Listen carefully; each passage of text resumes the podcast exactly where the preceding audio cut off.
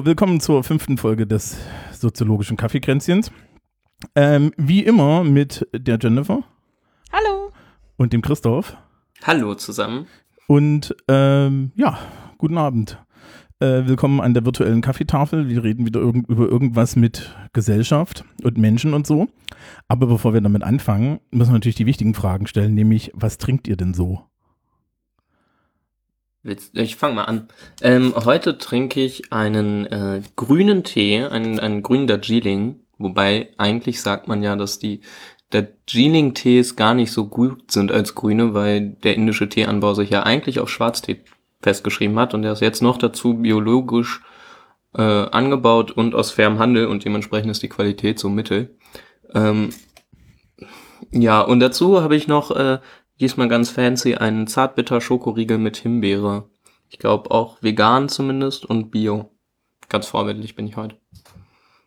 Okay, also Moment, das ist, das ist also, wenn, wenn er vegan und bio ist, der Tee, dann ist er scheiße. Boah, das gilt für Kaffee auch. Nee, Ich meine, das- Kaffee also, ist ja meist vegan, aber wenn Kaffee Bio und Fairtrade ist, schmeckt er meist wie Kotze. also, nee, also der Tee ist genau, der ist bio, der ist sicher auch vegan, ähm, aber auch fair gehandelt. Ähm, ja, aber das erklärt sich ja eigentlich relativ leicht. Also ich meine, wenn man, wenn man Bauer ist von Tee oder Kaffee und möchte das verkaufen, dann kann man beim fairen Handel hast du da faire, äh, hast du gesetzte Absatzpreise ähm, und den Rest kannst du halt auf dem normalen Markt verkaufen und da würde ich an deren Stelle die gute Qualität verkaufen, um möglichst guten Preis zu erzielen und die tendenziell eher nicht so gute Qualität im fairen Handel für den festgesetzten Preis, den ich ausgehandelt habe, loswerden.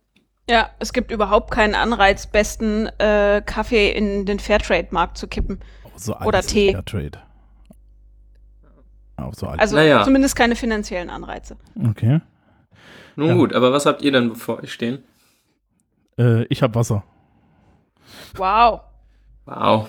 Ja, das sind, Besonderes Wasser, Leitungswasser, ja, gesprudeltes ich habe Wasser? Original Bamberger 7 Gipfel Leitungswasser. Oh. Uh, Ja, Klingt gut, klingt auch irgendwie Gebirge und so. Ja, ja, so Urquell-Gedöns. Mhm. ja. Ähm, und bin nebenbei damit beschäftigt, den Hund unterm Tisch davon abzuhalten, das, das neue Tattoo abzuschlecken.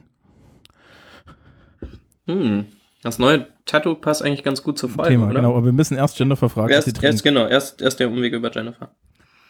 Das ist ganz schnell abgehandelt. Ich habe Pfefferminztee und noch den Rest von dem Stück Schokolade mit den Lakritzstückchen, was ich mir für die Sendung hingestellt habe und während der Vorbereitung fast aufgefressen habe.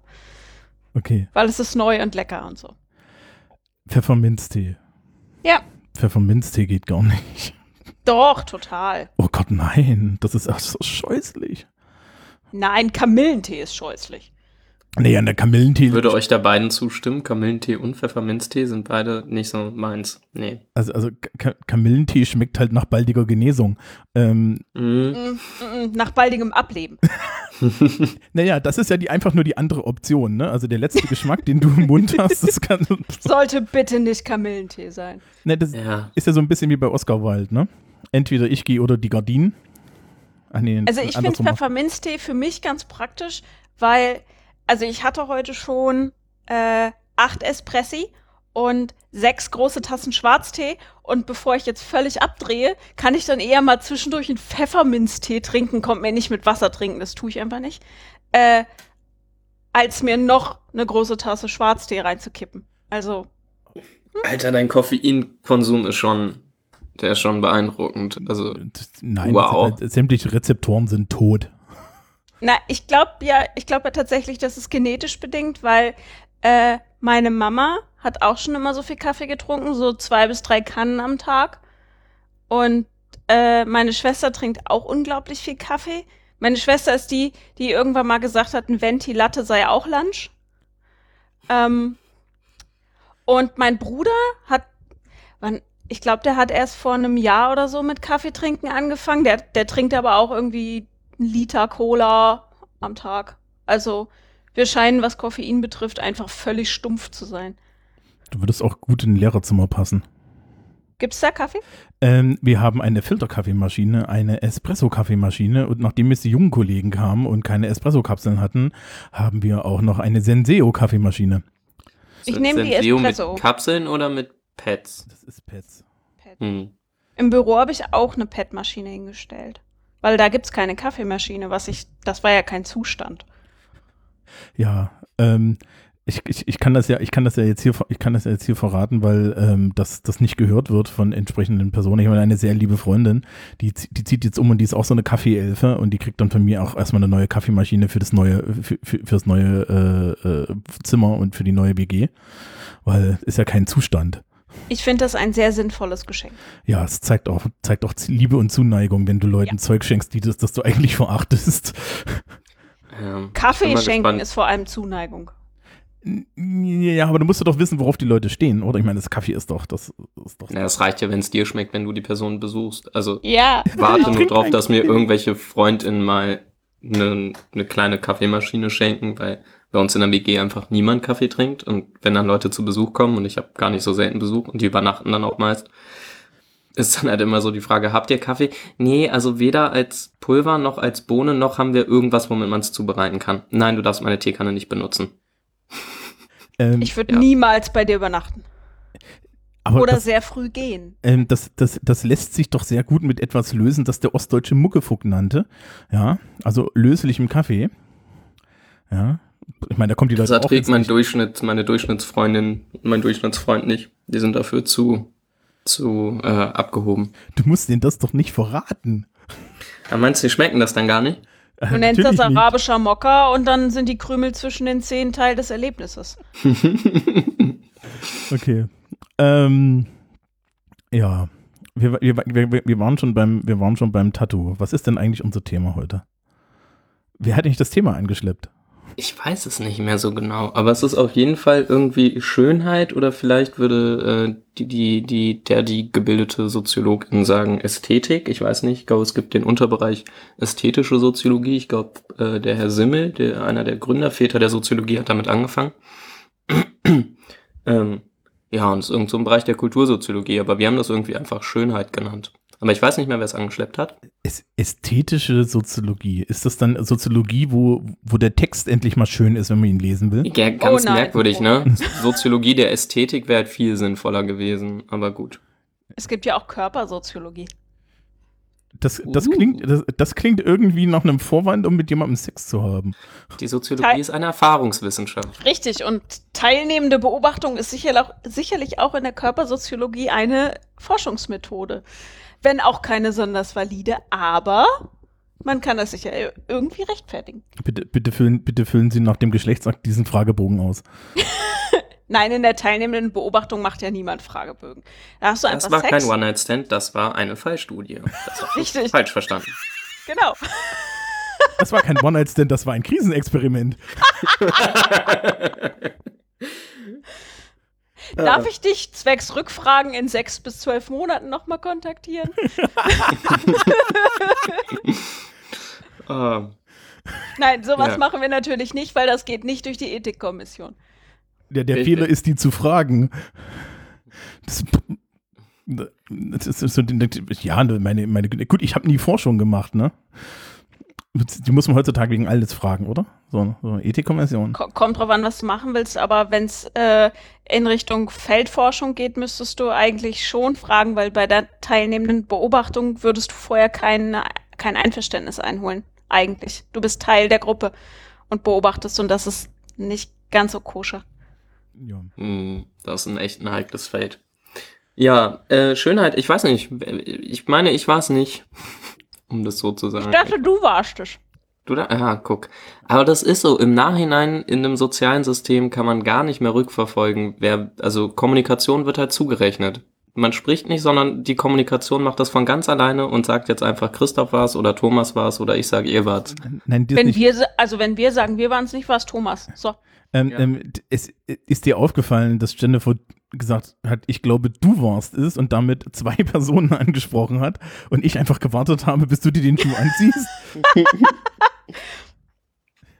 Ja, offenbar. Ähm, nee, also, weiß ich nicht. Er ist ja auch im Endeffekt Also ich- ich für unsere liebe HörerInnen, für die ist das ja völlig egal. Aber es wäre schon interessant zu wissen, wie wir drauf gekommen sind. Ich habe ja äh, vor zwei Wochen oder so dazu geblockt. So ungefähr in die Richtung. Aber das Thema stand doch schon vorher, oder? Mhm. Mhm. Hm. Ich glaube. Okay, dann wissen wir nicht mehr, wie wir drauf gekommen sind. Nee, nee, ich glaube, das ist noch so eine Nachwehe des letzten Schuljahres, jedenfalls bei mir gewesen. Weil ich am Ende des letzten Schuljahres relativ viel mit, äh, mit, mit, mit, mit äh, äh, jungen Frauen und ihrem Schönheitsidealen zu tun gehabt. Ah ja, ich glaube, aus der Ecke kam das. Ja, Ja, und- ja, ja, ja. War das Ähm, mit dem Abnehmen? Ja, das war das mit dem Abnehmen. Ja, oh, dann weiß ich wieder, wie wir drauf gekommen sind. Genau, also ich war es nicht. Deine Naja, du hast das waren- Beispiel. Genau, du hast das Beispiel geliefert.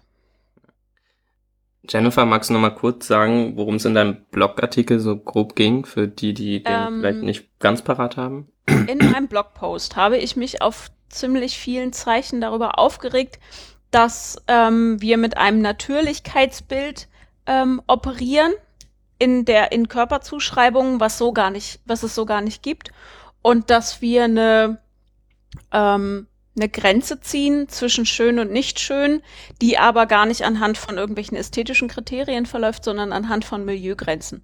Da ging es um der Ursprungstweet war irgendwas mit äh, die die ähm,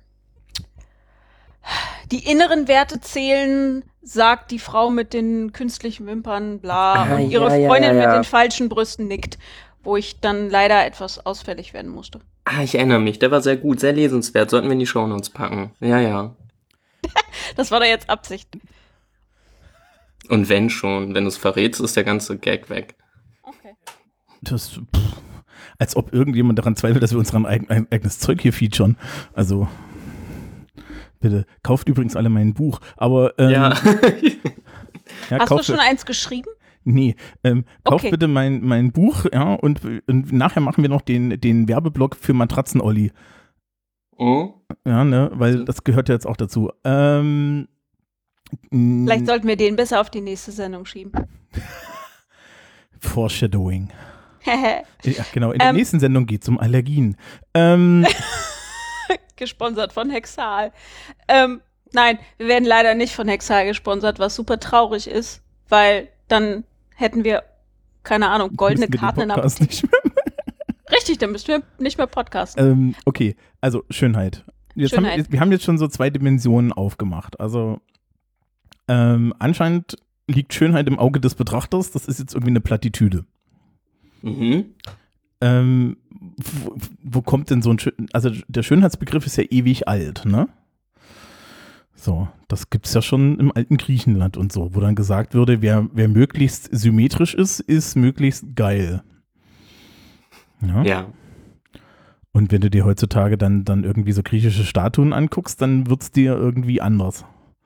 Echt? Ja? Wieso? Na, weil die halt furchtbar symmetrisch sind. Also das ist halt unmenschlich. Ähm, kennst du Ich stand noch nie vor einer. Ich habe immer nur Bilder gesehen und da ist mir das nicht so aufgefallen. ähm, kennt ihr das Uncanny Valley?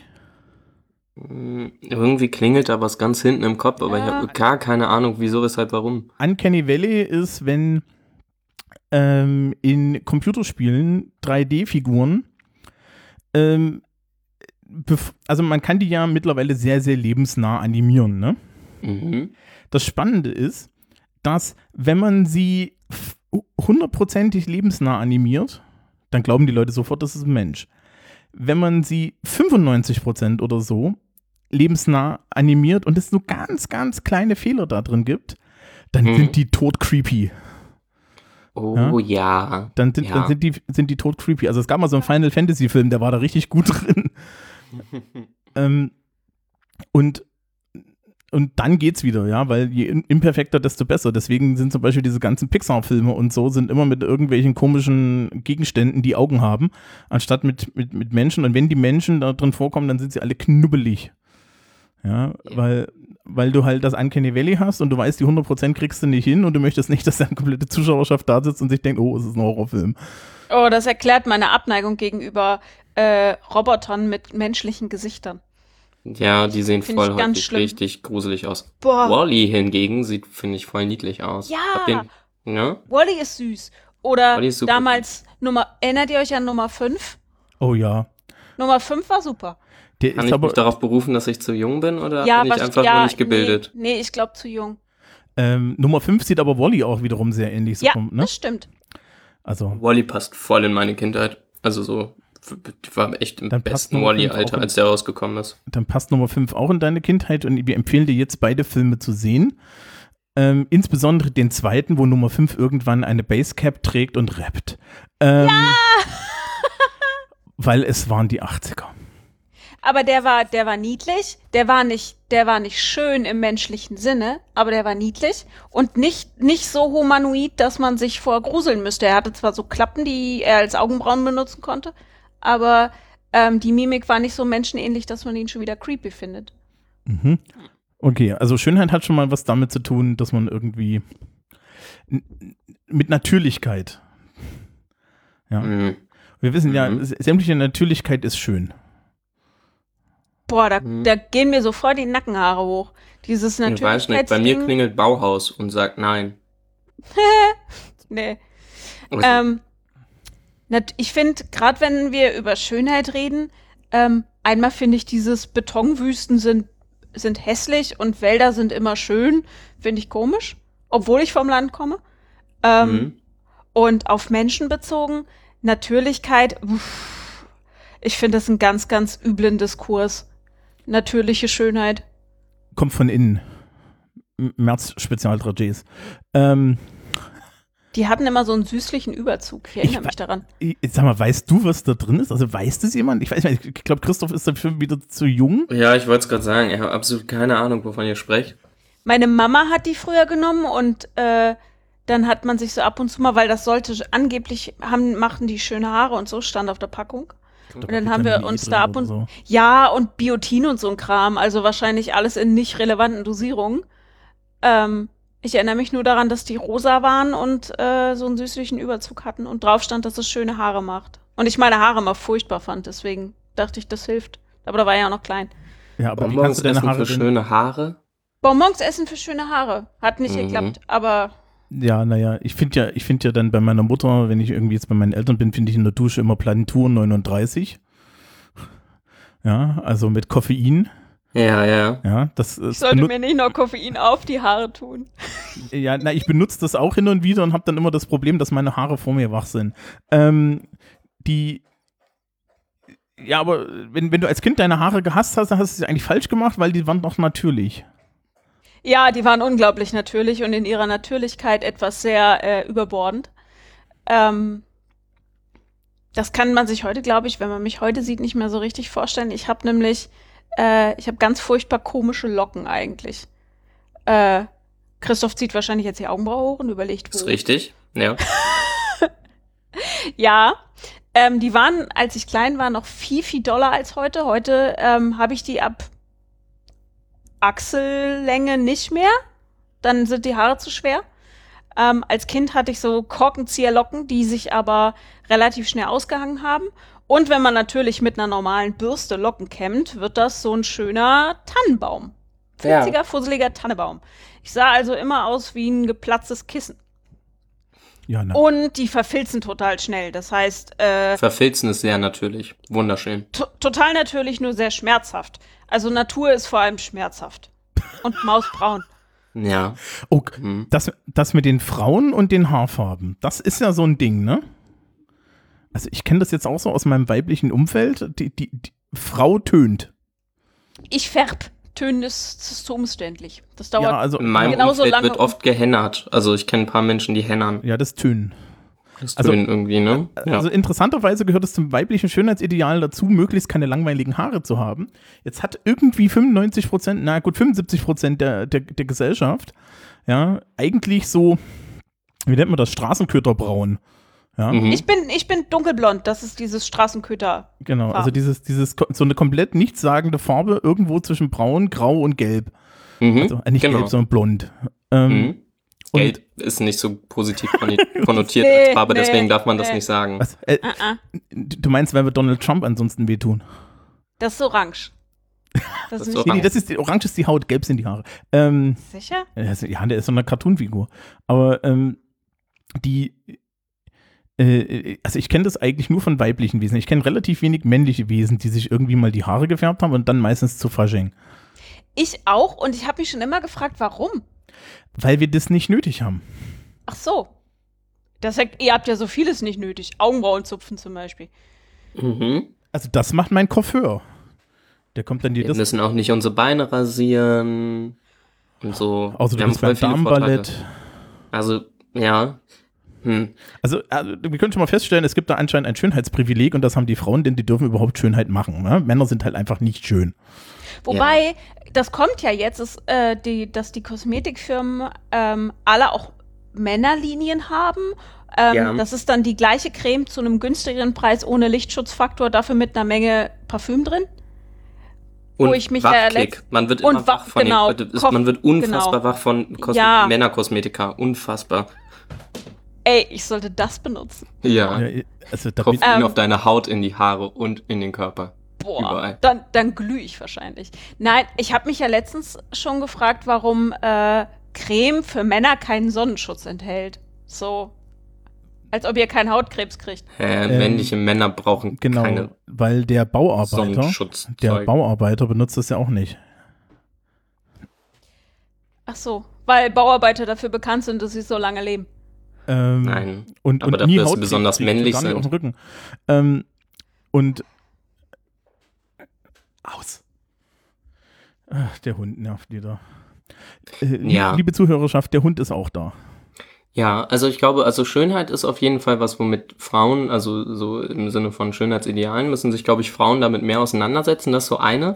Also ich glaube, das kann man sich soziologisch angucken, also wie, wie Menschen schön zu sein haben. Ähm, und dann gibt's halt aber auch noch äh, irgendwie so, keine Ahnung, alles Mögliche, was halt irgendwie Kultursoziologie ist. Also es gibt schöne Literatur, es gibt schöne Filme, es gibt äh, schöne Bauwerke, unschöne Bauwerke, es gibt ähm, also alles Mögliche kann man halt auch sich mit der Unterscheidung schön, nicht schön angucken. Ähm, Aber Und, wir, ja. wir können ja erstmal beim Körper bleiben. Kann man, ja, können wir, können wir machen. Ich wollte es nur gesagt haben, nicht, dass wir uns da so direkt vor der, also dass wir dann, Also wir können Dass wir uns das gerne auch über Blick schöne haben. Literatur unterhalten. Ja, das wird bestimmt ein Fest. ja, das wird Oh, großartig. Das ist, wenn du dich mit mir über schöne Literatur unterhältst, wird das ein Fest. Ähm, Ein Schlachtfest, ja. ähm, oh, ich habe da, ich, ich hab, ich hab da eine Meinung zu und ähm, die ist wahrscheinlich nicht populär. Sag ich ja, Schlachtfest. Ja, äh, wir wir schieben wir das mal auf, wenn wir hinten noch Zeit haben, ne? Ähm, und was ich noch, was ich noch zu Schönheit sagen wollte, wenn wir das soziologisch betrachten, Schönheit ist fuzzy. Das heißt, wir können sie nicht messen. Wir können nicht sagen, ist schön oder also nicht direkt messen. Wir können nicht sagen, äh, ist schön oder nicht schön, sondern äh, wenn Sachen nicht direkt messbar sind und fuzzy sind, dann können sie auch gleichzeitig schön und nicht schön sein. Du meinst Je damit nachdem, soziologisch, empirisch können wir das Ja. nicht messen. Ja, ja genau. ich wollte nämlich gerade sagen, dass die Idee davon, was in der Gesellschaft schön ist und was nicht, durch, also wenn man Menschen fragt, ist XY schön, dann äh, wissen die eigentlich, glaube ich, ziemlich genau, ob ja oder Genau, nein. die, die wissen Ja. das, aber wir haben kein, keine Skala, die wir anlegen können, die sich, die allen bewusst wäre. Ähm, deswegen können wir es nicht direkt messen, sondern nur über Einstellungsmessung. Genau. Aber ja. auch die sind, ist ja keine festgelegte Skala wie ein Lineal. Nee, überhaupt nicht, aber genau. Eins schön, zwei schön, drei schön. Aber es, es heißt doch, also ich weiß doch, was schön ist. Reicht es nicht? Ja, du. Ach so. Ja, aber ich finde es vielleicht ein bisschen anders und dann verwirren wir den, den forschenden Soziologen, der gar nicht sagen kann, okay, dabei kommt Der muss genau einfach, das Datum als Wert daraus. Ähm, es gibt so wundervolle Untersuchungen, wo ähm, meistens Psychologen, das sind meistens keine SoziologInnen, sondern meist aus der Psychologie, äh, die feststellen wollen, was Menschen schön finden an Körpern, also welche Körper am attraktivsten sind. oh ja, mit Mhm. den Brillen, gell? Mit, mit, Genau, mit so Brillen. Und ähm, genau, und dann müssen sie Fotos bewerten von zum Beispiel Frauen, die mit Photoshop äh, bearbeitet worden sind. Die Hüfte mal ein bisschen breiter, die Taille mal ein bisschen schmaler, Mhm. die Brüste größer, kleiner. Und ähm, welches Foto die meisten Klicks und, und Blicke bekommt und wo der Blick am längsten bleibt, das gewinnt dann. Und da kommen dann so wunderbar tolle Zahlen raus, wie ähm, die Taille muss so und so viel von, vom Brustumfang sein und dazu im Verhältnis die Hüfte muss so und so und darauf stehen dann die Männer. Und das kann man dann in Frauenzeitschriften nachlesen, damit man dann anhand des Maßbands feststellt, dass man absolut unattraktiv ist, weil die Brüste kleiner sind als der Arsch. Ähm, Ja, ja, aber du kannst doch die gemein. beigelegte Corsage kaufen. Dazu ganz kurz, was ich da super interessant finde, ähm, Schönheit ist eine dieser, ähm, naja, also man kann schwer in Variablen fassen, aber eine dieser Sachen, ähm, wenn man sie misst und probiert zu untersuchen, die wahnsinnig kulturabhängig ist. Das ist Mhm. super spannend. Das ist wirklich, also sowas, was so äh, schwer zu übergeneralisieren ist von, also wenn man jetzt irgendwie mit Kulturen sprechen möchte und dann aber so von Kulturinsel zu Kulturinsel unfassbar unterschiedlich ist. Es gibt da auch so ähm, Ideen oder nein, so Untersuchungen, wo ein, ein Frauenbild an äh, Werbemenschen in einem Land, dann in einem anderen und noch einem anderen geschickt wird und dann werden die an, bei Photoshop umgebastelt, um halt den jeweiligen Schönheitsidealen dann, keine Ahnung, in Peru, äh, in Algerien, Deutschland und den USA zu entsprechen und dabei kommen vier völlig unterschiedliche Menschen wieder am Ende bei raus. Das ist super interessant. Und es geht sogar noch granularer. Je Ja. nach Milieu in unserer, wenn wir jetzt hier von unserer Mhm. Gesellschaft sprechen, je nach Milieu gelten völlig andere Schönheitsstandards. Ja, das Ähm, auf jeden Fall auch, genau. Das war ja auch in dem Blogpost so von wegen, ne, äh, künstliche Fingernägel, totblondierte Haare und Leoprint geht gar nicht. Mhm. Ja, geht für Birkenstock tragende äh, Berlin-Kreuzberger Muttis nicht. Ja. Äh, geht aber auf jeden Fall bei meinen Eltern auf dem Dorf. Da ist das schick, noch schick. Da geht. Da würde ich, glaube ich, die Unterscheidung anlegen, dass was die Körperform, also die, die tatsächliche physische Beschaffenheit des leiblichen Körpers der Person, dass Mhm. die in einer Gesellschaft relativ übergeneralisiert äh, gültig ist, also innerhalb meinetwegen jetzt eines Kulturkreises. Ähm, aber das, was man so auf den Körper drauflegt, also welche Klamotten, welche Schuhe und so weiter, dass das sehr milieuspezifisch ist. Aber ich glaube, auf eine Grundform des Körpers, wie der optimal zu sein hat, könnte man sich zum Beispiel hier in Deutschland relativ gut einigen. Und das wäre Oh, stimmt. vermutlich in Peru anders. Und Das die Klamotten ist außenrum eine- sind dann milieuabhängig. Mhm, das ist eine gute Unterscheidung. Der Körper selbst und das, was man mit ihm dann tut, wie man ihn verziert, wie man ihn anzieht, wie man ihn färbt, was auch immer. Das ist eine gute Unterscheidung. Und ich, ja, ich glaube auch, dass man sich äh, bei männlich gelesen wie weiblich gelesenen Körpern auf einen Standard-Schönheitsideal einigen kann. Kennt ihr diese Plakate, die, ich weiß nicht, ob die in anderen Städten auch hingen, äh, From Now to Wow, diese elenden Fitness- äh, die an allen Bushaltestellen hingen. Äh, ja. Bah, Ja, die waren ja furchtbar. vielleicht. Ich War das mit, war das mit genau. dieser, mit dieser furchtbar spackigen, übertrainierten jungen Frau? Das waren unterschiedliche. Es waren, also die Plakate folgten immer demselben Muster. Vorher Frau in unvorteilhafter Kleidung aus einem sehr schlimmen Winkel fotografiert, leicht abgedunkelt das Foto vorher und danach äh, Hochglanz aufgesprähte, ähm, Ja, ein bisschen brauner. Leute, wenn ihr schlanker aussehen wollt, müsst ihr einfach nur drei, drei Hautnuancen dunkler. Das sieht immer besser aus. Jedenfalls auf Photoshop sieht es immer besser aus. Und es glänzt. Glänzen ist immer gut. Ähm, vorteilhafte Kleidung, guter Winkel, gut ausgeleuchtet. Und Ja, das ich war erinnere dann mich so. an die Plakate. Hm? Ähm, und vor allem der Gesichtsausdruck, ganz wichtig. Das Vorherfoto immer sehr, sehr trauriger Blick, als hätte sie gerade, keine Ahnung, eine Kugel Eis verloren. Und danach ist immer alles cool. Ja, na klar. Weil wir wissen ja, wenn man fit, schlank und äh, gut ausgeleuchtet auf einem Foto ist, dass dann alle Probleme verschwinden. Entschuldigung, Das jedes weiß man. Gut ausgeleuchtet, ich bin ich daran- meine Depressionen weg. Ja. Ach so, hm, Was ich daran interessant finde, ist, äh, dass die Gesichtsausdrücke auf den Plakaten vermutlich, also könnte ich mir zumindest vorstellen, relativ gut die gesellschaftliche Realität widerspiegeln. Also ich glaube, das ist also unfreiwillig, aber relativ genau getroffen, nur haben die das halt nicht problematisiert.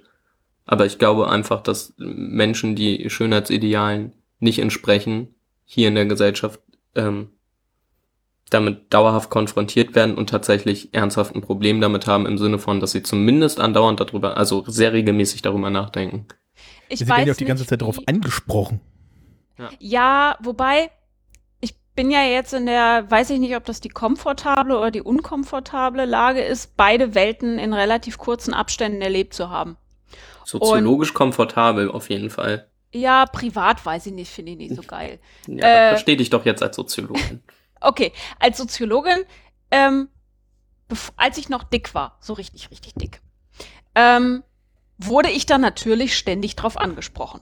Und zwar nicht nur von Leuten, die mir bekannt waren, sondern auch von Leuten, die ich noch nie in meinem Leben getroffen hatte, die äh, ungefragt meine Alltagshandlungen kommentiert haben. Zum Beispiel, wenn ich Sport gemacht habe oder wenn ich einkaufen war, wurde mein Einkaufskorb öffentlich diskutiert. Und ich war, als ich meinen Magenbypass bekam, der festen Überzeugung, dass das aufhört, wenn man schlank ist. Mhm. Nee. Nein. Jetzt bekomme ich Sprüche an den Kopf oder leises Getuschel, wenn ich nämlich nur Gemüse in meinem Einkaufskorb habe, äh, bekomme ich irgendwelchen Kram zu hören von wegen, na, immer noch auf Diät oder du könntest ja auch mal wieder was vertragen. Oder wenn ich eine Pizza in, in meinem Einkaufskorb habe, äh, ist es mir schon passiert, also zwei Aussagen. Die eine, naja, die kann es ja auch vertragen. Die andere Aussage, na, wenn sie die Pizza frisst, bleibt sie aber nicht lange so heiß. Äh, okay. Bodyshaming hört nicht auf. Bonuspunkte. Ich habe so Puls gerade, ne? Ne, Dann lenke ich das. Bonuspunkte wäre ja, wenn irgendjemand sagt, ach, die ist für den Freund. Alter, dann, dann, dann gäb's die Tiefkühlpizza wahrscheinlich über den Schädel. Das ist Ja, aber was auch super. Die interessant dann ist- wieder zusammen und so.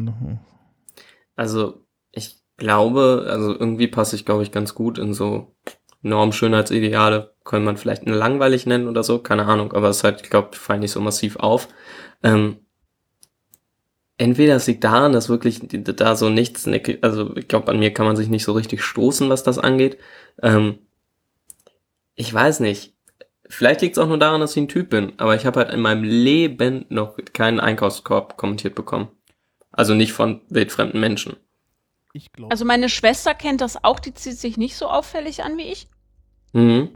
Ähm, meine Mutter, da war ich ja auch dabei, wenn ich mit meiner Mutter einkaufen war und als meine Mutter noch dick war.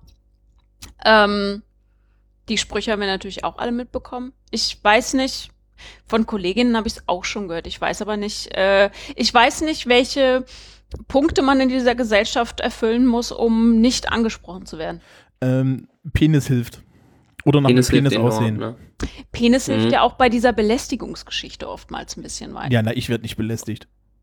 Also ich meine, ich bin groß fett, ja, und sehe komisch aus, aber ich werde größtenteils nicht belästigt. Und das liegt einfach daran, dass ich in einen, in, in einen Bereich falle, wo die Leute sich denken, aha, wenn ich dem jetzt was sag, der könnte mir auch eine zimmern. Ja. Und Mhm. äh, äh, damit bin ich draußen. Nebenbei, dass ich ja technisch gesehen in ein, jetzt jedenfalls hier in Bayern, noch durchaus geläufiges Bild passe, nämlich das stattliche Mannsbild. Oh, Ja, bei Männern ist es stattlich. Ich Genau, nicht, genau. Wenn du- wenn du- ist, äh, findet ihr auch, dass stattlich bei Männern äh, oder männlich gelesenen Personen erstmal positiver klingt, als wenn man sagt, das ist eine stattliche Frau? Wenn du sagst, es ist eine Ja. stattliche Frau, kannst du auch gleich sagen, dass sie fett ist. ja, hat irgendwie Aber stattlicher Mann ist einfach, Ja, genau, ein stattlicher Mann, also es, es, es zählt ja technisch gesehen fast zum, zum, zum normalen Modus, dass du als männliches Wesen, sagen wir mal über 40, einen Bauch entwickelst. Ja. ja. Und das ist vollkommen okay, wenn du dann siehst, dass irgendwie auch, auch Medienvertreter und so weiter, ich meine, die sind gerne schlank, aber ähm, da, da kannst du halt auch so eine, so eine Plauze vor dir herschieben, ja, wo dann das Edelhemd drunter gesteckt ist und so. Und da sagt keiner was, ja. Äh, bei Frauen ist es dann halt so, die lassen sich halt sofort gehen. Naja, wer, wer hat denn das gestern oder so zu mir gesagt? Ähm, wir glauben doch wohl alle nicht, dass eine Politikerin mit der Körperfülle von Sigmar Gabriel ähm, die gleichen Probleme hätte wie jetzt Sigmar Gabriel. Die wäre ganz oder? anderen Themen ausgesetzt. In welchem, äh, wie ist denn Claudia Roth äh, so wie, ja doch, bei der wird das zu, kommt das irgendwie auch zur Sprache, ne? Nee, Oh ja, und, und die bekommt auch richtig üble Sachen an den Kopf geworfen Ja, ja. und in, in ihre Postfächer. Hm, Wobei da man, man, man noch sagen muss, dass Claudia Roth jetzt vielleicht noch da so ein bisschen, äh, äh, sagen wir es mal so, die hat genug andere Persönlichkeitseigenschaften, auf die man sich da auch kaprizieren kann. Das verteilt sich wahrscheinlich, ja. Das, Hm. da, also Claudia Roth, weiß ich nicht, wenn ich die jetzt irgendwie nicht, nicht mögen würde, ja, dann, dann würde ich die als allererstes irgendwie als, als Schreckschraube oder so bezeichnen, weil das Mhm. halt, weil, weil das sind halt Persönlichkeitseigenschaften, ja. Ich würde jetzt nicht sagen, das ist eine fette Schre- Schreckschraube. Ähm, das komischerweise, aber das ist jetzt so eine persönliche Sache. Äh, bei Angela Merkel funktioniert das, ne? Ähm, aber auch bei Angela Merkel mer äh, sehen wir, dass sie ähm, viel stärker dem Fokus ähm, in Bezug auf Optik ausgesetzt ist als männliche Politiker. Also es gibt irgendwelche Bilder, wo gezeigt wird, wie viele Farben ihr Hosenanzug hat. Und Mhm. wenn sie mal einen Ausschnitt trägt, dann ist das gleich eine Meldung wert. Oh Gott, man hat die Brüste der Kanzlerin quasi gesehen, also nur den Brustansatz. Aber sie ist die Kanzlerin, also darf sie keine Brüste haben. Ähm, Nein, das Oder- sind halt Brüste, die regieren. ja, genau, Regierungsbrüste, das ist schwierig, das hatten wir noch nicht. Da können wir noch nicht mit umgehen. Aber ihre Optik ist Thema. Ich meine, ich Mhm. weiß nicht, ob ihr euch da noch dran erinnert, in den ersten Regierungsjahren, dass ihre Frisur ständig Thema war. Ja, die hatte halt vorher auch so eine Lord Hämchen-Frisur und mittlerweile hat sie ja einen sehr guten Visagist, wie der Dingens hier, äh, Gesichtanmaler. Ähm, Ja, aber bei Ursula Ja, von der Leyen zum Beispiel war das auch super lange Thema, dass sie ja ihre langen blonden Haare hatte und dann war das, dann ging sie zum Friseur und dann wurde sie auf einmal Verteidigungsministerin. Ja, und dann ist sie Verteidigungsministerin und hat so eine Helmfrisur und hahaha und hm, hm, und ja, Ja. großartig, ja, ja. Ja. Genau, und irgendwie ähm, Manuela Schwesig wirft die SPD ins Rennen, wenn sie mal eine schöne Person vorne haben müssen und so. Ja, ist ganz großartig. Ja, ähm, Ja. Aber was wollte ich gerade- überzeugen mich doch auch nur die Beine von Sarah Wagenknecht. Nicht die Inhalte von Sarah Wagenknecht, weil die sind ja verfassungsfeindlich und zu missachten, aber die Beine, die kann man wählen. Wörter. Ja. Ich würde wirklich gern mal wissen, wie lang Sarah Wagens Wagenknechts Haare sind. Weil sie ziemlich viel Haarlänge braucht, um diese Frisur zu machen.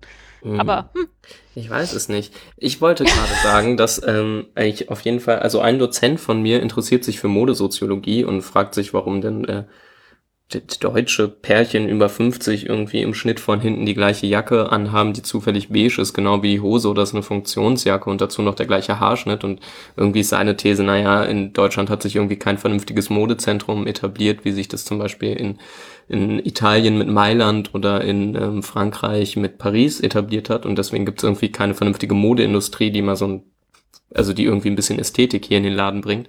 Was er aber sagt, ist, dass wenn man sich Mode anguckt, dass man sich natürlich nur Frauen angucken kann, weil Männer so unfassbar langweilig angezogen sind. Also da gibt's einfach nichts zu holen, da kann man keine Mode analysieren oder jetzt weiter gegriffen, keine Ästhetik, keine Schönheit, die haben halt alle das gleiche an. Also die, die variieren halt die Krawattenfarbe in der Politik, ne? Ja, und Das dann, war's. Und, und dann fäll, fällt, fällt es schon auf, wenn du irgendwie eine Dackelkrawatte oder so hast. Ja, ja, genau. Ähm, also, ich kenne das, ich kenne das ja aus einer anderen, aus der anderen Richtung. Ne? Also ich bin ja privat, laufe ich ja in ähm, sozial unangepasst rum. Also sprich, ich bin, Ja. bin großer Fan von so Aladdin-Hosen. Ja, ähm, allein schon wegen des Tragekomforts. Und äh, habe irgendwie so, so Nerd-T-Shirts und habe gerne mal auch ein Kopftuch auf, jetzt gerade im Sommer, weil ne, ich bin ein dicker Mann und mir, mir, mir läuft ansonsten die Suppe ins Gesicht. mhm. Und, die, und Mützen finde ich irgendwie komisch. So, und ähm, ich zähle ich zähl halt freundlich Leute mit, die mich auf der Straße komisch angucken. Ich habe noch eine extra Liste für Leute, denen ich sage, was ich beruflich mache und die dann fünf Minuten Schnappatmung haben. Ja, Bonuspunkte für den, also das war so, ist schon der Standard so. Und was machen Sie beruflich? Ich bin Lehrer. Und ich so, wieso sehe ich nicht danach aus? Nee. Ja, t- vor, ganz vorsichtig, nee. Tut, tut mir leid, dass ich jetzt mein Jackett mit, ne, also ich kann mich auch erinnern, als ich einmal in meinen Freizeitklamotten in den Ferien in die Schule gekommen bin und ähm, dann ins Büro meines Chefs kam, der echt im Stuhl hochgerutscht ist, ja. Der, der ist echt erschrocken. Und ich dachte mir so, das kann's doch nicht sein, ja. Ich meine, an der Arbeit trage ich halt irgendwie so sensible Clothing, ja, also so, so Nerd-T-Shirts mit, mit Trekkinghosen und so. Ja, weil ich muss ja auch irgendwie den Staat vertreten und ich weiß nicht, ob ich den Staat vertreten kann, wenn ich aussehe wie der kleine Muck auf Urlaub. Und ähm, das, das gehört, das, das brauche ich nicht unbedingt. Aber äh, so, so dieses, dieses, diese Spießerei, die da dann so dahinter steckt, das ist schon sehr interessant. Also Männer müssen sich langweilig kleiden, ja. Ich Das ist voll schade. Äh, du, ich habe ein Hawaii-Hemd. Das habe ich früher gerne mal so einen Tag im, im Schuljahr in der Schule angezogen, um danach die Leute zu zählen, die mich gefragt haben, ob sie sich getäuscht haben oder ob ich tatsächlich ein Hawaii-Hemd anhatte.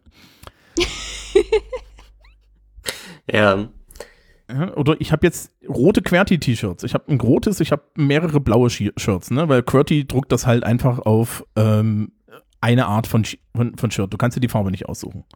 Führte dazu, dass ich im Lehrerzimmer mir zwei Monate lang die, den wunderbaren Satz, oh, du trägst da jetzt Farbe anhören musste. Ja, Mhm. also, also als Mann fällst du dann in, in Stereotyp rein, ja.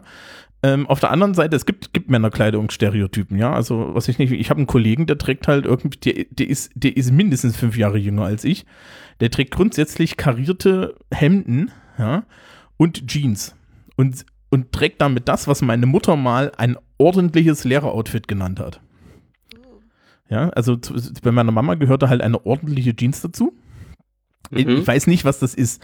Ja, also ich, ich, ich, hab- ich frage mich das jetzt schon seitdem. Eine nicht zu verwaschene, nicht zu zerrissene Jeans. Aber die, also Und die muss sitzen, ne? Die muss sitzen. ja, ich habe mir immer gedacht, das ist eine, die mir den Schrank aufräumt.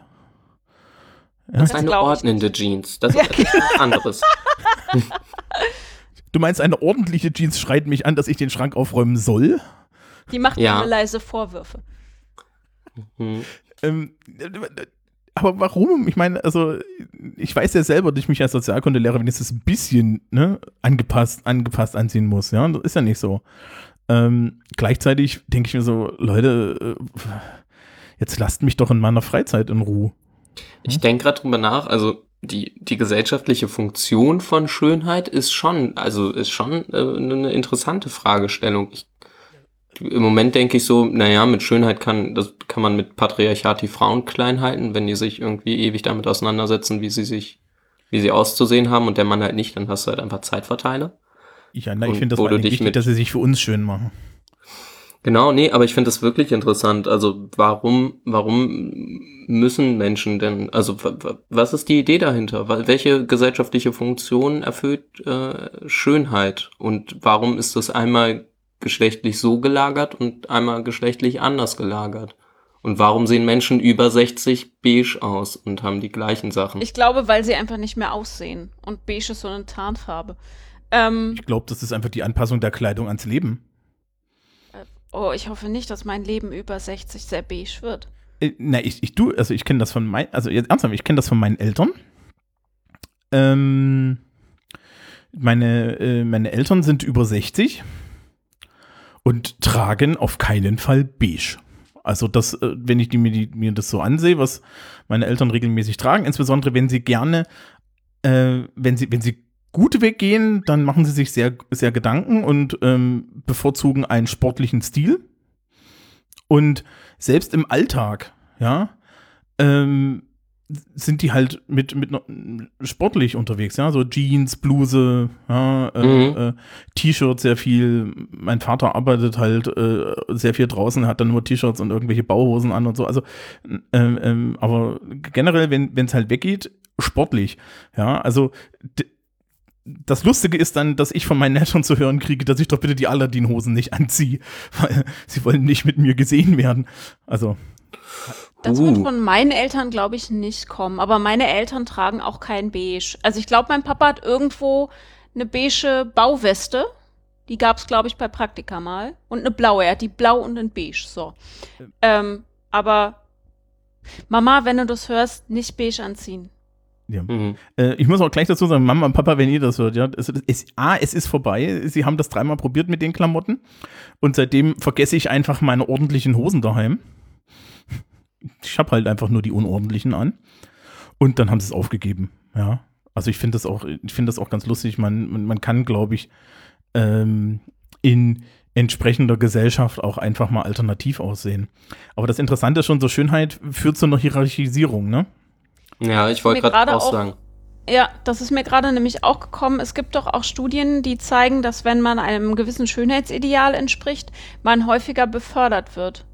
Absolut. oder es da einfacher hat. Und äh, dass zum Beispiel ähm, Übergewicht dazu führt, dass man seltener befördert wird, aber auch nur bei Frauen. Übergewichtige Ja. Männer, da zeigt sich das nicht.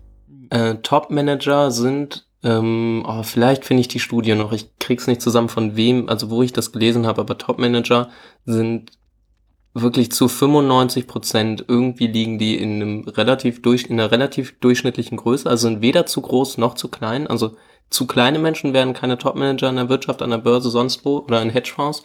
Du darfst aber auch nicht zu groß sein. Natürlich auch nicht zu schlaksig und halt aber auch nicht zu dick. Und äh, du darfst, glaube ich, nicht zu auffällig aussehen. Also darfst nicht so ein übertriebener Schönling sein, aber halt auch nicht so äh, äh, irgendwie den Schönheitsidealen gar nicht entsprechen, sondern es muss so sehr, sehr da irgendwie in so Bewertungsskalen irgendwo im Mittel, also so im, im Normbereich liegen. Und das finde ich ganz erstaunlich. Also ist ja keine Kausalität, sondern erstmal nur eine Korrelation, aber wie das so zusammenwirkt. Was ich gerade sagen wollte, ist, also ich würde ja mit Bourdieu, der irgendwie auch bekannter äh, Kultursoziologe quasi ist, ähm, würde ich sagen, dass Schönheit mh, oder es, ja oder Ästhetik äh, in der Kleidung definitiv auch ein Distinktionsmerkmal ist. Also ein bisschen das, was du am Anfang mit den Milieus hattest, Frubel. Ähm, Mhm. Das würde ich sagen, also Kleidungsvorlieben sorgen halt in der Gesellschaft dafür, dass du zumindest zuordnen kannst, wer, wer wozu gehört. Das, das sieht man halt. Ja, ne, Äh, Im Normalfall. Ähm, naja, es gibt ja, ja so eine geheime Sprache, ne? Also wenn wir schon bei Bourdieu sind, Bourdieu sagt dann ja auch irgendwie, dass es da nochmal so, so heimliche Unterschiede gibt, die man halt nicht sieht. Und mir fällt es gerade bei Männern ein, weil äh, bei Männern gibt es auch eine Hierarchie in der langweiligen Kleidung. Mhm. Und ähm, das, das können wir jetzt abprüfen. Christoph, hast du einen maßgeschneiderten Anzug? Was heißt für dich maßgeschneidert? Maßgeschneidert heißt, dass du neben einer Person standest und die eine Viertelstunde lang an dir Maß genommen hat. Ja, natürlich. Ja? Das ist gut, Ja, du bist also besser kein- kein- als ich. Also keinen individuell maßgeschneiderten Anzug von irgendeinem äh, fancy Schneider in London, aber halt in einem großen Kaufhaus mit intensiver Beratung und so. Ja, ja. Moment, Moment. Nach dem Messen ist die Frau da in die, ist die Frau da losgegangen und hat was von der Stange genommen? ja, genau deswegen, das war die Ja, Frage. dann Also ist es nicht maßgeschneidert. Nee, dann ist es Ja, nicht genau, das war die Frage. dann ist es Konfektion. Ja, ist, Ja. genau, ist aber ein Kon Konfektionsanzug nicht maßgeschneidert. Also, Genau, dann, aber, dann bist du genauso. aber es ist halt auch kein Anzug von H&M, der gar nicht zugeschnitten wird. ähm, erinnert mich daran, dass ich die, die H&M-Hemden-Geschichte erzähle. Ähm, die, weil die ist, die ist sehr bezeichnend. Ähm, die, äh, ich habe auch so einen Anzug von der Stange, den trage ich genau einmal Mhm. im Jahr. Mhm. Ähm, und zwar bei der Abi-Feier. Ja. Und Entschuldigung, ich musste kurz den Hund abstellen. Der Hund lässt sich nicht abstellen, okay. Ähm, die, die, bei der Abi-Feier ist es halt so, äh, äh, da trage ich einen Anzug und ansonsten nicht. Und ähm, den, den, ich habe dann halt auch nur einen, ne? Und ich fühle mich, ich fühle mich in diesem, in diesem Kleidungsstück sowas von maximal verkleidet, Ja. ja, dass ähm, das geht halt nicht. Aber das Interessante ist dann, wenn du, wenn du von, wenn du jetzt in irgendwie Business-Etagen unterwegs bist, ne?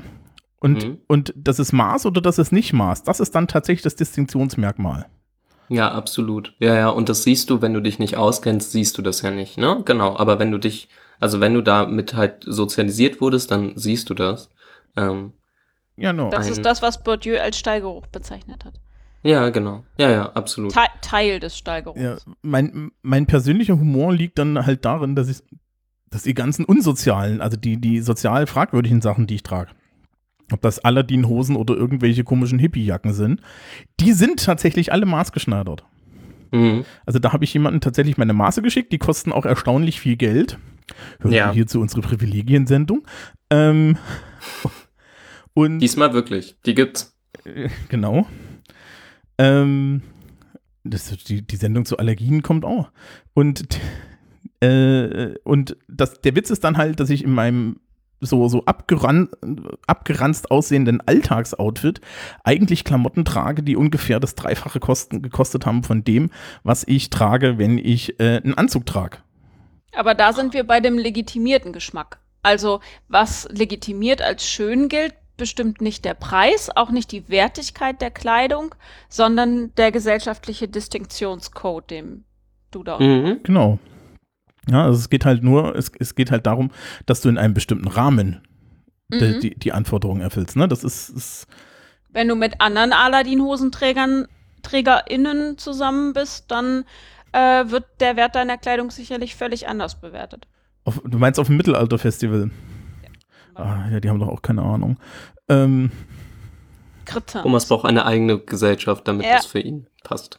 Genau, ich, nein, ich hätte einfach nur gern drei Leute, die die ganze Zeit ungefähr drei Schritte hinter mir gehen und mich huldigen. Aber ähm, So eine tolle Hose. Maßgeschneidert, das sieht man sofort. Ja. genau, genau. ähm, aber man darf dann auch der vierte, der, das, es darf dann auch ein Vierter hinter mir laufen mit einer Tuba, der die ganze Zeit Tuba-Geräusche macht. Ähm, Krieg ja, wenn, wenn äh, mich jemand fragt, ob meine Sachen selbst genäht sind, kriege ich immer einen kleinen Schweißausbruch, weil dieses Selbstgemachte häufig mit so einem, äh, wenn man sieht, dass es selbst gemacht ist, hat das irgendwie manchmal den Touch von, es ist nicht gut. Und da ist, Ja. mir, so, ist mir schon mal die Frage rausgerutscht, wieso sieht man das? Und da, witzigerweise ist mir das letzte Mal passiert, da war ich bei der Zahnärztin. Ich war neu bei dieser Zahnärztin und ähm, sie begrüßte mich, guckte auf meinen Rock, fasste an meinen Rocksaum, ohne zu fragen, sagte, haben Sie den selbst gemacht? Und ich, ja, sieht man das? Ja, ähm, ich nähe auch, wissen Sie? Und machte ihren, zog ihren Kittel so ein Stück hoch und zeigte ihren Rocksaum. Ähm, ja. und dann hattet ihr wilden Sex und danach eine Mundspülung. Nein, danach hat sie meine Prophylaxe gemacht. Ähm, Ach, so nennt aber man un das. unter, nein, da, so war das nicht. Aber unter, unter Nähnerds ist das kein, nicht mit einem negativen Touch verbunden, aber hätte sie danach nicht gesagt, dass sie selber näht, hätte sie Dann, ja. durchaus mein Kleidungsstück abwerten können. genau. Mhm. Ähm, Ich glaube aber auch, dass das selbstgemacht und Maß zum Beispiel, ich, ich erlebe das immer in der Schule. Ja, ähm, es gibt immer mal so Schüler, die fragen mich dann irgendwann nach meinen Klamotten. Ja, weil ich halt die, die unangepassten Westen und Jacken, die trage ich halt auch ganz normal an der Arbeit. Und ich habe eine Winterjacke und die, diese Winterjacke hat eine Kapuze bis zum Arsch. Ja. Die- finde ich total geil. Die ist vor allen Dingen so schön beschwert, dass die halt im Winter dir nicht vom Kopf geblasen wird. Aber man, man sieht halt komisch aus, was ja das Ziel ist. Und äh, ich werde dann halt hin und wieder mal gefragt, dann sage ich, nee, also das ist hier irgendwie wie maßgeschneidert und so. Und das können die, können, können zum Beispiel meine Schülerschaft, die kann das überhaupt nicht einordnen, sondern Mhm. die haben halt, ähm, die haben halt das Problem, dass sie alles jenseits von Hennes und Mauritz gar nicht kennen. Also Ja. also auch, auch diese, auch diese Anzugwelt, in, in die ich dann hin und wieder mal eintauche, komplett von ihrer bizarren Realität verstört bin und dann äh, aber wenigstens weiß, wie ich mich da zurechtzufinden habe. Und das, auch das hast du bei der Schülerschaft großflächig nicht mehr. Ja, also das, ist, das sind halt einfach, äh, die gehen in Läden, kaufen sich Sachen, die, sie, die, die gerade da sind und dann ähm, wechselt das auch relativ schnell durch. Was da übrigens auch in der Schule auffällt, ist Uniformität. Also sprich, du kannst im Endeffekt das, das Angebot von H&M H&M und den großen Ketten kannst du eigentlich immer in der Schule, so in der siebten, achten Klasse Gymnasium, kannst du das ablesen. Weil da kommst Ja. du einfach durch die Tür und guckst, was hat 75% der Leute an, das, das ist in, ja. Oh, dieses einen eigenen Stil entwickeln, unabhängig von dem, was in den Läden ist, ähm, scheint super schwer zu sein und den Leuten super schwer zu fallen. Ich habe das tatsächlich, ich habe mich immer geärgert, dass ich nicht das gefunden habe, was ich gesucht habe. Und äh, so richtig geändert, dass ich ähm, angefangen habe, mir zu überlegen, was will ich denn tragen und wie sollte das geschnitten sein und welche, F also Farbe müssen wir nicht drüber reden, ist klar, schwarz. Ähm, was will ich denn überhaupt? Habe ich erst angefangen, als Dreh um die Bolzen mir ihre Nähmaschine geschenkt hat. Hallo Dreh um Ja. die Bolzen. ähm, und sie nämlich, ich war dann einmal mit ihr, äh, einmal war ich mit ihr in Berlin Stoff kaufen und einmal hier in Hannover. Die weiß halt ganz genau, was sie haben will. Und wie das auszusehen hat. Und dass es diese Sachen nirgendwo im Laden zu kaufen gibt, ist völlig klar. Aber dieses selber zu entwickeln, was, was steht mir denn? Äh, finde ich das schön? Ähm, also völlig aus diesem, was ist gerade schön, was gilt gerade als schön, äh, aus diesem Tretding da rauszukommen. Ich glaube, das ist super schwierig. Und wenn du nicht die Not hast, da rauszukommen, warum solltest du das auch tun? Dann gehst du zu H&M und kaufst sagen, das. Es ist halt super anspruchsvoll, ne? Also die Menge, die an Wissen da drin steckt, ich meine, ich kenne mich damit nicht aus, aber die ist ja offenbar unwahrscheinlich hoch. So sehe ich das zumindest oder glaube das. Ähm, was ich halt nicht glaube, ist, dass es sowas wie einen eigenen Stil gibt. Also Nee. ich glaube, es gibt vielleicht maßgeschneiderte Klamotten, es gibt vielleicht auch selbstgenähtes, aber ich glaube, also auch du mit deinen schwarzen Klamotten beziehst dich halt im Zweifel auf irgendeine Subkultur und auch Thomas mit seinen Aladdin-Hosen. Die ist dann halt vielleicht nicht Mehrheits-, also nicht, nicht, nicht Massenkonsum und nicht Massengesellschaft, aber das ist halt kein eigener Stil in dem Sinne, dass den niemand sonst hätte. Also ich hatte das jetzt neulich im erweiterten Bekanntenkreis, dass eine Freundin zum lieben Menschen gesagt hat, ja, und irgendwie, hm, wenn ich meine Wohnung einrichte und so, ich würde ja total gerne so einen ganz eigenen Stil haben, aber ich finde halt so schön, was, was halt in den Läden steht, so ungefähr, ne? Also keine Ahnung, jetzt gerade vielleicht bei H&M Home irgendwie Kupferkäfig und äh, hübsche ähm, Kerzen. Ja, so Kupfermetallsachen oder was auch immer. Also, ne, so einfach so und vielleicht irgendwie gesetzte Brauntöne. Und da steht, glaube ich, einfach eine, ja, so eine falsch verstandene Idee von Individualität hinter. Egal, du wirst nie etwas komplett eigenes haben. Also, oder wenn du das glaubst, dann lügst du dir in die Tasche, weil du dich immer auf irgendwelche anderen Stile beziehst und auch probierst, irgendwo konform zu sein. Also, Aber, du musst aber dich, glaube ich, steht die- rückversichern. Steht die Idee da wirklich hinter? Glauben die, also streben die Leute nach einem eigenen Stil im Sinne von etwas Eigenes schaffen? Wirklich? Also so habe ich das noch nie verstanden, deswegen frage Also ich. zumindest, ich glaube, zumindest ist es sehr, also du möchtest, glaube ich, oder vielleicht möchten einige Menschen oder ein Teil der Menschen nicht als ein kompletter Massengeschmack gelten. Also du möchtest, also vielleicht möchten viele Menschen nicht das haben, was gerade alle Menschen irgendwie zu Hause stehen haben. Hm. Also so ein bisschen eigener Touch ist schon auch ganz gerne gesehen, auch in der Kleidung und so. Aber ich glaube halt, dass du immer eine Rückversicherung zu irgendeiner Peer Group oder größeren Gruppe brauchst. Ähm, Ich weil hätte du jetzt sonst eigenen, eigenen Stil nämlich ganz anders definiert. Ich würde nicht sagen, dass wenn du, wenn du einen eigenen Stil entwickelst, Hm. ähm, dass der völlig neuartig ist oder dass der sich auf nichts bezieht, Mhm. sondern dass du von den Sachen, die es schon gibt, das rausfindest, was dir am besten passt, sei es Ja, äh, deinem, deinem Geschmack, der ja auch nicht dein eigener ist, sondern ansozialisiertes, milieubezogenes, geschlechterbezogenes. hm. Ähm, Gerade bei Kleidung, was dir körperlich auch einfach passt. ja. Ähm, und gerade wenn wir von passen reden, reden wir ja auch wieder von, was bringt mich meinem Ideal von Schönheit näher? Was Hm. sieht vorteilhaft von mir an mir aus, bedeutet ja auch schon wieder, wie nähere ich mich dem Ideal an, selbst wenn ich ihm nicht entspreche. Das heißt, es kann ja schon gar nichts eigenes sein, weil ich immer wieder referenziere auf ein Schönheitsideal, auf äh, bereits vorangegangene Modegedönssachen, äh, Interieursgeschichten. Ich hab, hätte jetzt Stil tatsächlich als, ich suche mir aus dem, was da ist, meinen Farbkasten zusammen. Ja. Also ein bisschen der, der quasi das, was nach dem Reflexionsprozess von ich trage irgendwas rauskommt, ne? Also sowas wie ein selbstständiger Stil vielleicht.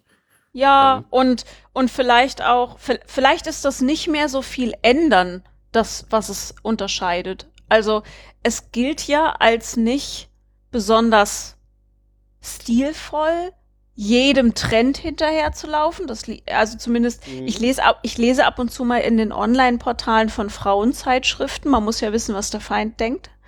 Ähm, und da kommt ganz oft dieses, wird dieses ähm, jeden Trend mitmachen abgewertet und man soll äh, gewisse Basics im Schrank haben und ein, eine gewisse Linie finden.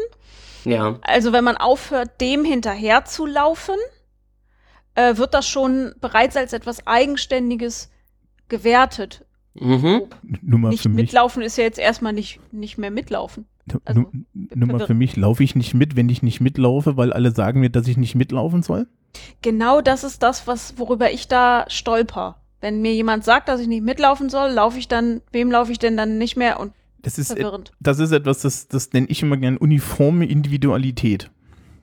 Also, ähm, du hast das Phänomen. Das halt den paradoxen, ähm, ähm, also die paradoxe Logik, also du kannst die Logik selber halt nicht ähm, auf sich selbst anwenden. Das führt halt immer in Paradox. Also wenn du probierst, die, die Unterscheidung Trend, nicht Trend auf sich selbst anzuwenden, kannst du nicht mehr sagen, ob die Unterscheidung selbst ein Trend oder kein Trend ist. Also und den, dem Trend entspricht. Also ob die Unterscheidung Trend, nicht Trend, der Unterscheidung Trend, nicht Trend unter, unterliegt oder nicht, das ist einfach nicht zu beantworten und äh, bereitet enorme Kopfschmerzen. Deswegen sollte man die Frage aussparen. Nein, Ich wieso? würde Das sagen, es ist eine Arbeitsbeschaffungsmaßnahme für Frauengehirne, damit wir das Patriarchat nicht stürzen. Mhm. I- Ja, naja, also das, das Spannende finde ich ja, dass jetzt äh, Individualismus ja immer noch so ein Wert ist, den wir immer haben, immer noch haben in der Gesellschaft, ne? Ähm, das Interessante ist nur, dass Individualismus halt eigentlich Das heißt hier immer noch, also Individualismus und das Verstehen von Menschen als eigenständige Individuen ist äh, was ziemlich modernes, also ist ziemlich neu, das gab es noch nicht immer. Ja, naja, so immer noch heißt so seit den letzten 20 Jahren. Okay, gut. Ich war bei irgendwie Okay, dann sind wir zeitlich, so. ja, dann Ja, sind wir zeitlich genau. jetzt alle. Ja, na. Wir sind jetzt alle Nein. eingenordet, ja. Ja, ähm, nein, also äh, die- ich, äh, die, die, diese, diese, diese Individualismus, ne, dass also da, jeder glaubt, dass er jetzt selbst, ne, er selbst ist und so. Ähm, Mhm. das, das führt dann halt bei, bei, bei, Schön, bei Schönheit, bei Kleidung und so weiter, führt das ja im Endeffekt zu Eklektizismus. Ja. Wenn, ich erinnere mich da an eine Schulklasse voller Mädels, die trugen alle Karottenjeans, die trugen alle Chucks und Vans, die Mhm. trugen alle Babydolls. Das Jahr war das. Und wenn du die gefragt hast, dann haben die dir alle gesagt, nee, das ist, das ist mein Stil, der ist total anders als der Stil da drüben. Ich so, wieso? Na, ich trage grün, ja, so, die, auf dem Niveau lief das. Und, ja, ähm, ja, ich kombiniere das anders. oh, das das, ist nicht, das ist nicht jugendexklusiv.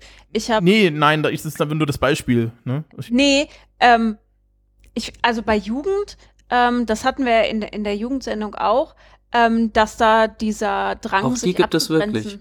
Ja, auch die, auch die Jugendfolge gibt es wirklich, hören Sie sie an, ähm, dass da dieser Drang zum Abgrenzen da ist. Ähm, ich finde das ganz spannend, wenn dieses Abgrenzen und dieses Verteidigen der eigenen Individualität bei Erwachsenen auftritt. Ich habe, äh, ich glaube, Anfang des Jahres, ja, Anfang des Jahres einen Vortrag gehalten bei einem Jugendbildungswerk, relativ groß, und habe in meinem Vortrag den Satz gesagt, ähm, und, und glauben Sie mal nicht, dass Ihr Geschmack sich voll, vollkommen eigenständig entwickelt hat. Zum Beispiel Ihr Musikgeschmack, den haben Sie nicht ganz alleine entwickelt. Da spielten ganz viele Faktoren mit rein, unter anderem, wo Sie aufgewachsen sind, was Ihre Freunde gehört haben, aber auch was Ihre Eltern gehört haben. Mhm. Dieser Satz war in einen größeren Kontext eingebettet, aber egal. Ähm, danach kam, nach diesem Vortrag, nach, dem, nach der Fragerunde, nachdem alles gelaufen war, kam ein Mann zu mir, ich würde sagen Mitte 50, und hielt sehr aufgeregt einen fünfminütigen Monolog darüber, dass man ja wohl nicht sagen könnte, dass Musikgeschmack etwas Sozialisiertes sei, weil der sei ja bei jedem ganz individuell und äh, das sei ja auch ganz wichtig für die Persönlichkeit. Und der war wirklich wütend, dass ich gesagt hatte, Musikgeschmack sei etwas, in, was in großen Gruppen quasi sozialisiert wird und dass es, man das nicht von alleine entdeckt als Einziger. Was ich, was ich der war gerade so, böse.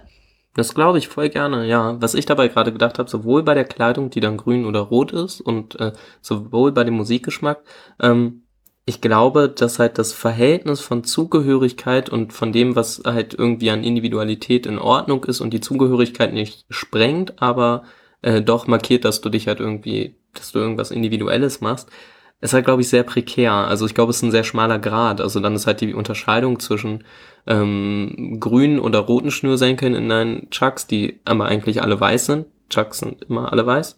Oder im Moment alle weiß oder so. Ähm, Boah, nee, die das haben sie jetzt geändert. Das ist ganz furchtbar. Ähm, die, also das ist auf jeden Fall dann vielleicht die Unterscheidung, die halt die Individualität ähm, markiert, wenngleich du aber Chucks trägst, um halt zur größeren Gruppe zuzugehören. Genauso wie du in meinem äh, Milieu, in dem ich irgendwie in meiner Jugend war, keine Ahnung, war es schon ähm, passend mit den Leuten, mit denen ich gehör, äh, irgendwie zusammen rumgehangen bin und Musik gehört habe, dass du halt schon irgendwie diese neue Folkwelle dann irgendwie um Mumford Sons und so mitmachst, alles was da gekommen ist. Ähm, aber da hat dann jeder seinen eigenen Lieblingskünstler. Also man sollte, also die komplette Gruppe von irgendwie zehn Peers sollte sich jetzt nicht auf eine Lieblingsgruppe einigen. Da sollte man sich dann jetzt schon in diesem Genre von Folkrock und neuer Amerikanerwelle und so ähm, eine eigene Gruppe aussuchen, äh, die man dann besonders toll findet. So, also das ist glaube ich sehr, sehr prekär. Du kannst halt dazugehören, wenn du die, die die übergeordnete Kategorie mitmachst, aber in der solltest du dir dann deine eigene kleine Nische suchen, um irgendwie individuell zu sein. Mir schwirrt die ganze Zeit ein Zitat aus der Organisationssoziologie im Kopf rum, was ich aber nicht mehr ganz zusammenkriege. Äh, sinngemäß, wir wollen dafür geschätzt werden, dass wir wollen dafür anerkannt werden, dass wir sind wie alle anderen und dazugehören und dafür geschätzt werden, dass wir anders sind als die anderen. Was Ja, genau. nicht auflösbar ist. Ist So, nicht voll spannend, dass voll viele Leute diesen, äh, diesen schmalen Grat offensichtlich doch treffen? Du meinst, dass sie sich völlig akzeptiert fühlen in ihrer Individualität, aber gleichzeitig zugehörig?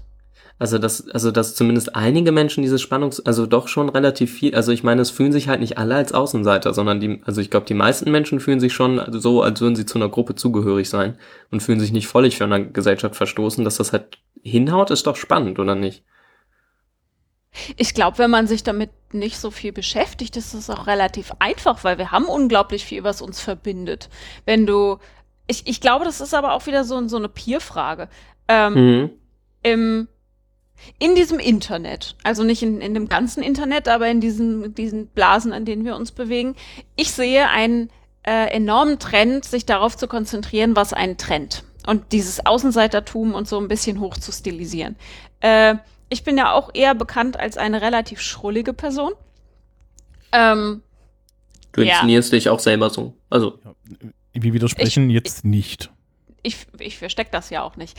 Aber Genau. was, was in meinem Fall, glaube ich, also was mich nicht ganz da in diese Gruppe passend ähm, stecken lässt, ist, äh, ich glaube nicht, dass Menschen, ähm, also dass das das Einzige ist, was mich ausmacht, nämlich meine Schrulligkeit. Und dass ich die Einzige bin, die schrullig ist.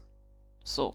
Sondern dass ich in meiner Schrulligkeit unglaublich viele Menschen finden werde, die genauso schrullig sind wie ich. Und zwar Ja. mit exakt den gleichen Schrulligkeiten. Sollte da draußen noch jemand sein, der Dinge gern in Dreiergruppen organisiert, hier bin ich. Wink gern mal. Ich Ähm, fragen, sind, sind wir das? Weiß ich nicht, organisiert er Sachen gern in, drei, in so drei, Dreierdinger? Nein, aber ich frage mich gerade, ob das Wort schrullig auf mich passt. ich möchte also mehrere, also wie meinst du das mit den Dreiergruppen? Also wie meinst du das mit den Dreiergruppen? Also warte, erst das äh, in den Dreiergruppen organisieren und das andere, glaube ich, dass zumindest in den Twitter-Blasen, in denen ich mich auch bewege, äh, Schrulligkeit definitiv irgendwie sozial erwünscht ist, weil alle, Ja, glaube ich, sich selbst für ein bisschen schrullig halten. Also da Ja, ist es schon, also ein, zwei fancy Macken zu haben, kommt gar nicht so schlecht an. Ja, weil. Erklär doch mal deine fancy Dreiermacke. Was Meine? Dreiermacke. Ähm, der passt auch super zum Thema Schönheit. Ich finde schön, wenn Sachen dreimal da sind. Mhm. Drei, drei Stifte, dreimal die gleichen Stifte.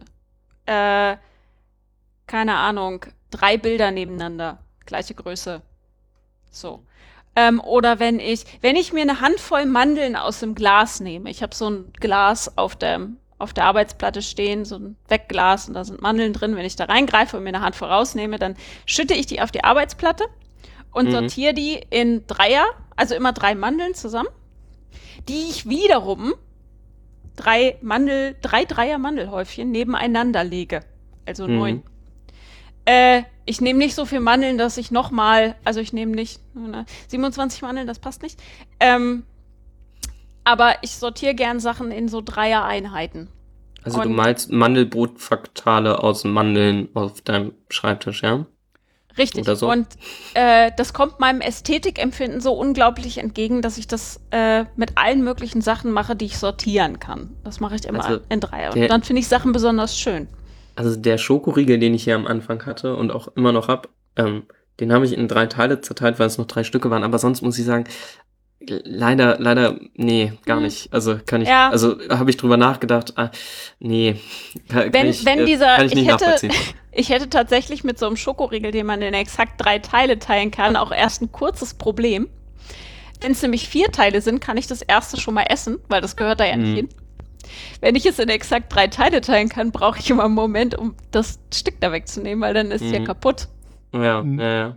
Das heißt, Also in sich konsistent auf jeden Fall. Ja, ja. Ja, das heißt, kompletter Sadismus ist, wenn man dir irgendwas schenkt, das so neun, neun, 27, ja, dann kann ich es halt nicht essen. mehr, mehrfach, ja doch, dauert halt nur, ne? Ja, bra braucht man ein bisschen Überwindung, Ich- das kaputt zu machen.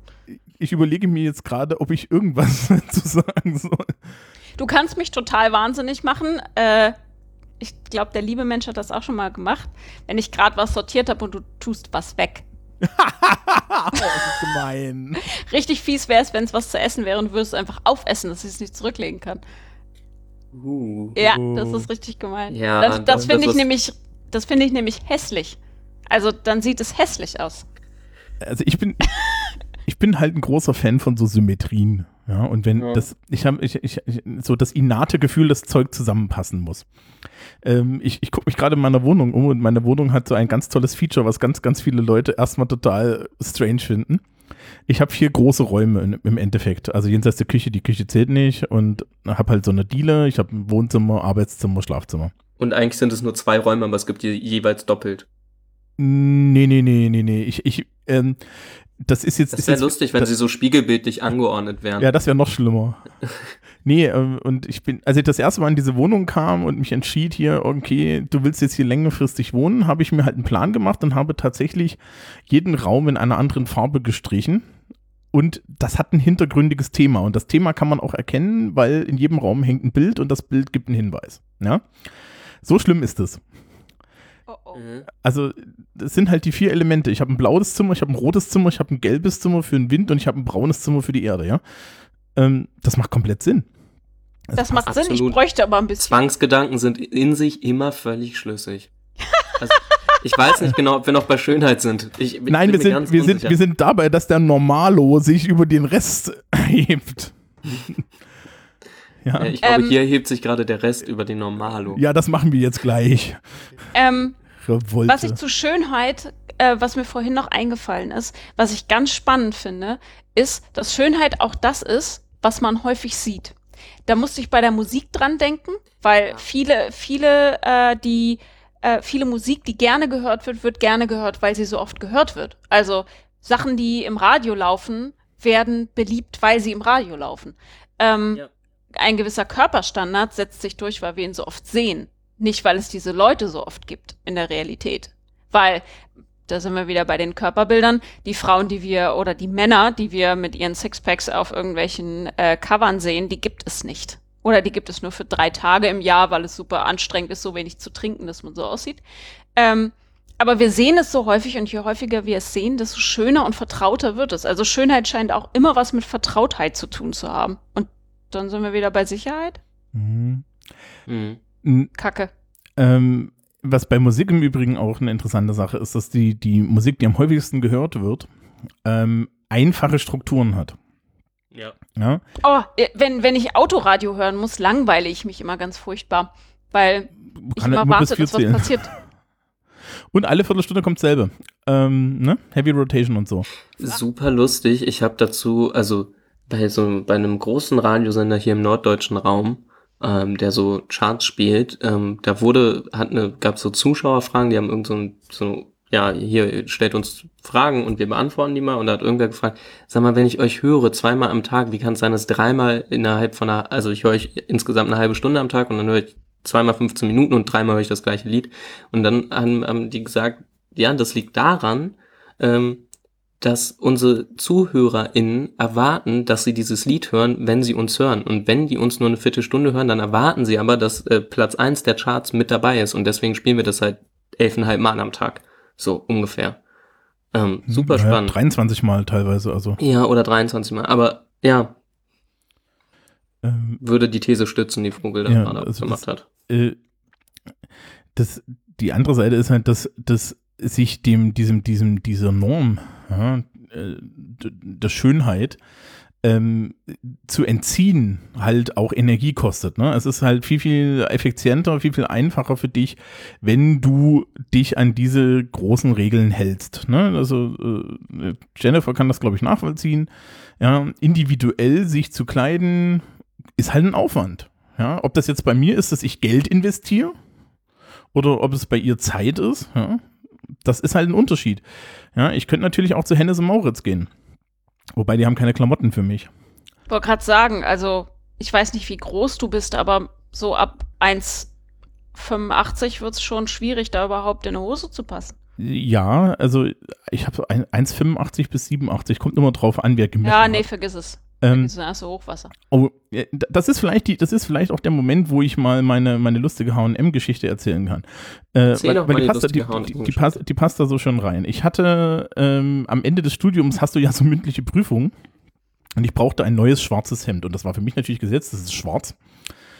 Ähm, aber ich habe den Man Fehler- merkt, Thomas Studium ist ein bisschen her. Ich hatte keine Bachelorverteidigung und ich habe auch keine Masterverteidigung. Du hast auch nicht mündliche Prü nicht acht mündliche Prüfungen im Staatsexamen für das gymnasiale Lehramt machen dürfen.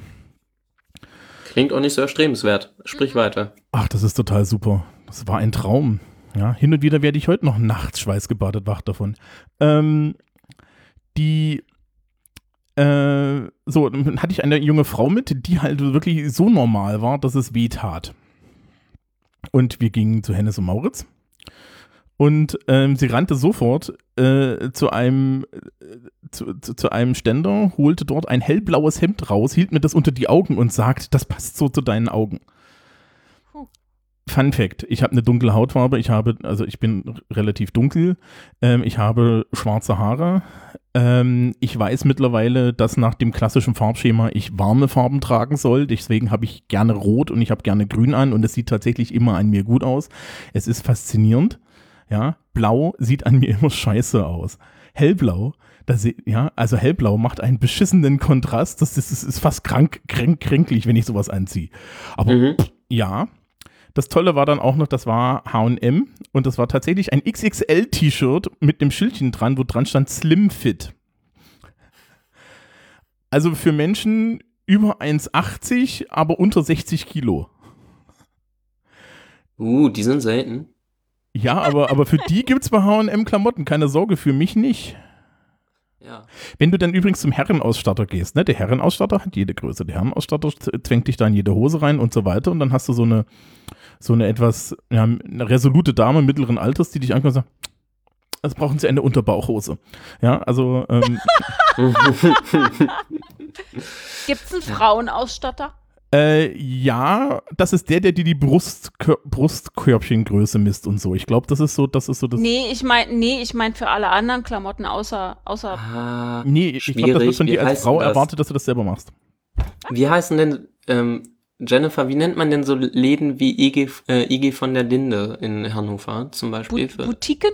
Boutiquen? Boutiquen, ja, sind Boutiquen Frauenausstatter? Vielleicht? Nee, weil die haben ja auch nur die Größen, die es so sonst überall so Ähm, gibt. ah, ja, teurer. ja, ja. Hm. Äh, Aber als, als Aber- Thomas gerade sagte, beim Herrenausstatter gibt's alle Größen und so eine resolute Dame mittleren Alters, die einem sagt, was man nicht hören will, da würde ich hingehen. ähm, So. Nee, aber das, das gibt's. Also das, das ist so der Klassiker. Naja, weißt du, we- weißt du, was da dahinter steckt? Da sind wir wieder vorhin, bei, sind wir wieder bei dem Geschlechterunterschied. Männern Mhm. wird nicht zugetraut, dass sie sich um Klamotten kümmern können. Ja?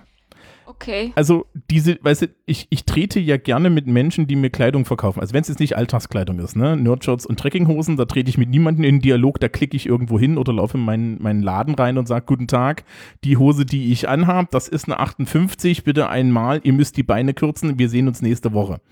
Ja? Das ist eine, eine Sache von zehn Minuten. Typischer Klamottenkauf eines Mannes, ja, Stereotyp. Oh, das klingt himmlisch. Du kannst gern mitkommen. Das, also das an bestimmten Ja, aber Stellen dann habe ich ja immer noch keine Hose.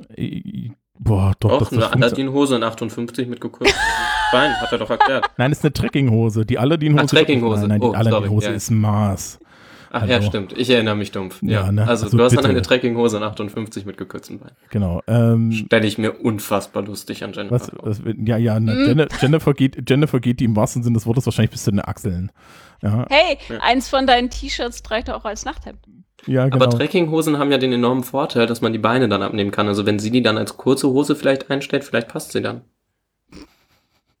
Wir verlassen dieses Bild kurz. Ähm, nee, und äh, äh, ich glaube, das gibt's für Frauen nicht, weil es unter anderem äh, als zur Aufgabe der Frau gehört, dass sie sich ausstattet, während es zur, zur Aus Aufgabe des Mannes nicht gehört, ja.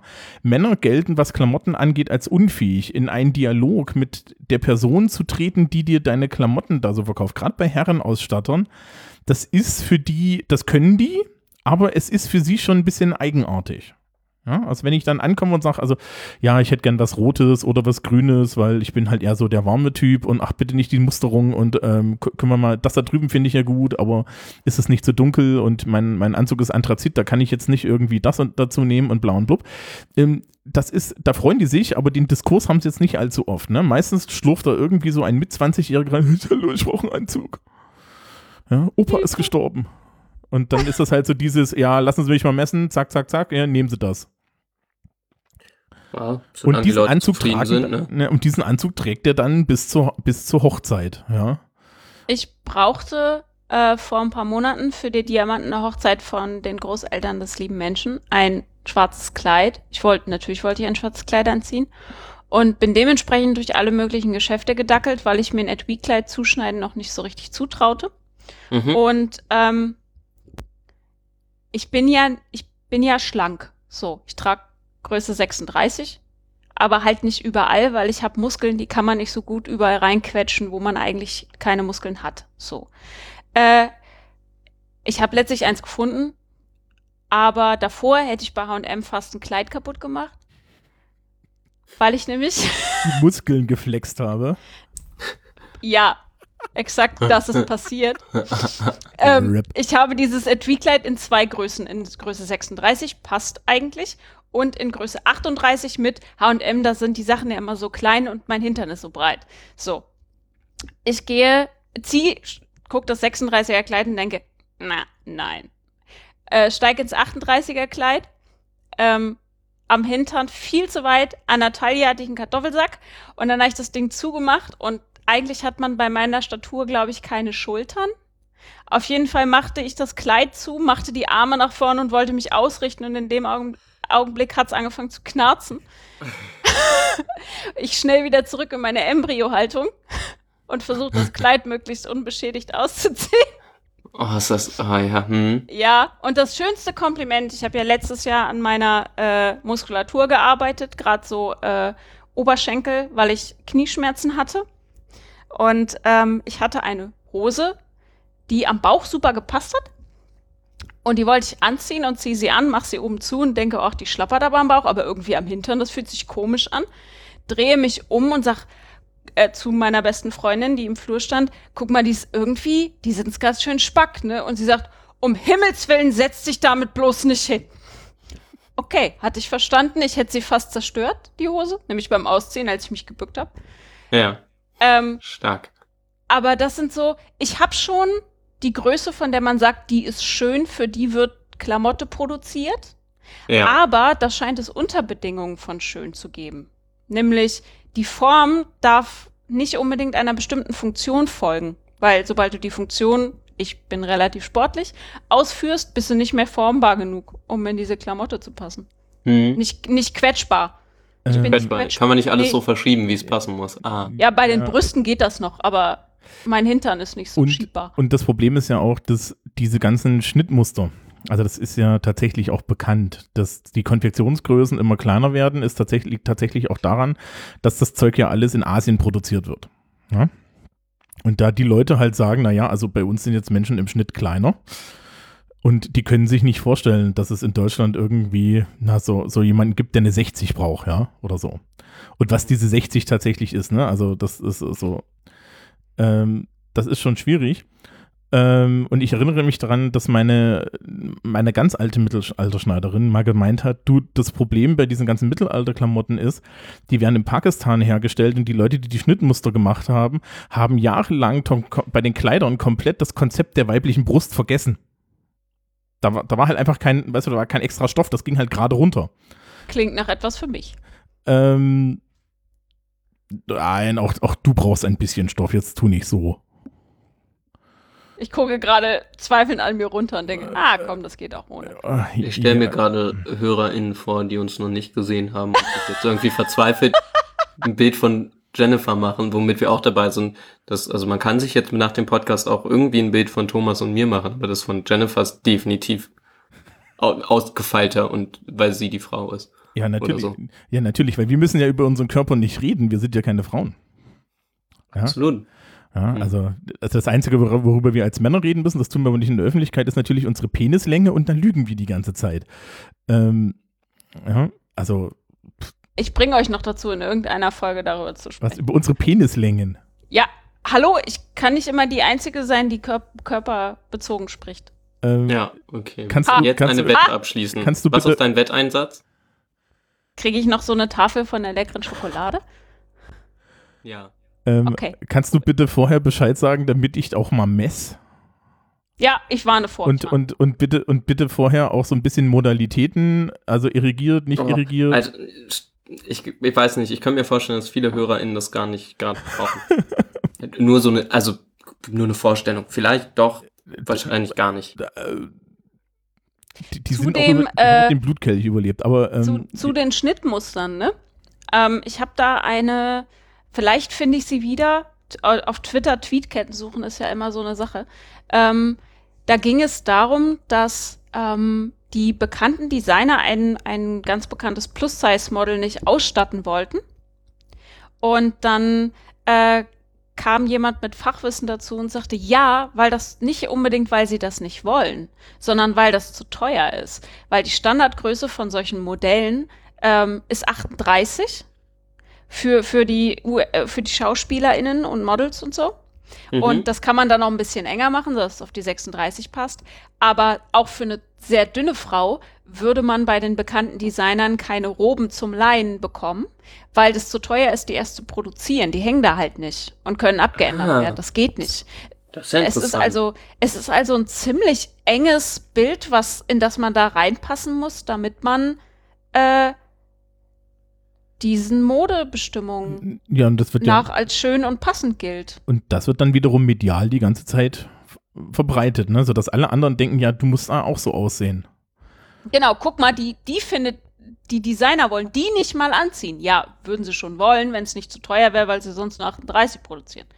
Ähm, und das Lustige ist ja dann, dass, dass sich das wieder so wiederum dann in den Klamotten niederschlägt. Also sprich, es wird dann davon ausgegangen, dass alle Leute so aussehen wollen und dann gibt es halt die großen Größen nicht. Ne? Also das, das dreht sich alles lustig im Kreis.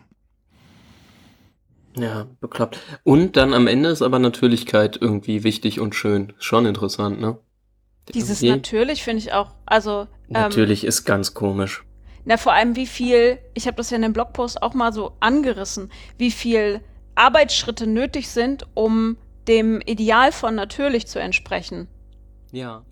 Also, bis man das natürlich erreicht hat, äh, Hausaufgabe für äh, unsere HörerInnen bei YouTube Schminktutorials zu äh, Natural Make-up und so Ja. suchen Oh ja. und sich angucken und sich und sich darüber bewusst werden, wie viel Zeit man da rein investieren kann, sich möglichst so zu schminken, dass niemand mitgekriegt hat, dass du dich geschminkt hast. Als und Frau Video TM. in, in voller Länge gucken. Ihr müsst die ganzen 20 bis 30 Minuten durchhalten. Boah. Und jeden einzelnen Schritt notieren.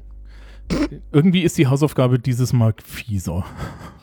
Das ist nur die Zwischenhausaufgabe. Wir sind ja vielleicht noch gar nicht Ah, am okay, Ende. okay. Ich Äh, weiß nicht, ein, ein Dozent von mir, der so irgendwie in kritischer Theorie ganz vorne mit dabei ist und irgendwie Adorno, also ehemaliger Dozent von der letzten Uni, ähm, der meinte zu dem ganzen Natürlichkeitsding nur so, so in Adorno-Manier, naja, nach, nach irgendwie äh, 33 bis dann Ende Zweiter Weltkrieg ist eh nicht mehr irgendwas schön zu machen, zurück zum Beton, alles planieren, alles platt machen. Man darf nichts mehr Schönes machen. Ist jetzt zu Ende. Brutalis Br- Brutalismus ist auch was Tolles. Aber Schönheit ist und Natürlichkeit ist jetzt zu Ende, finde ich einen interessanten Ansatz. Ähm, Ja, also da war die These so, steht uns halt einfach nicht mehr zu nach der Scheiße, die wir als Menschheit verbockt haben.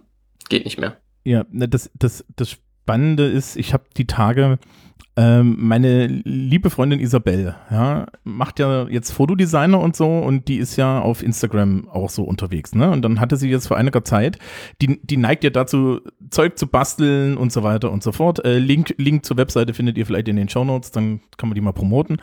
Ähm, und, und die bastelt halt Zeug und stellt sich gerne in so einer Fantasy-Welt dar. Das heißt also, es ist offensichtlich fake, ja.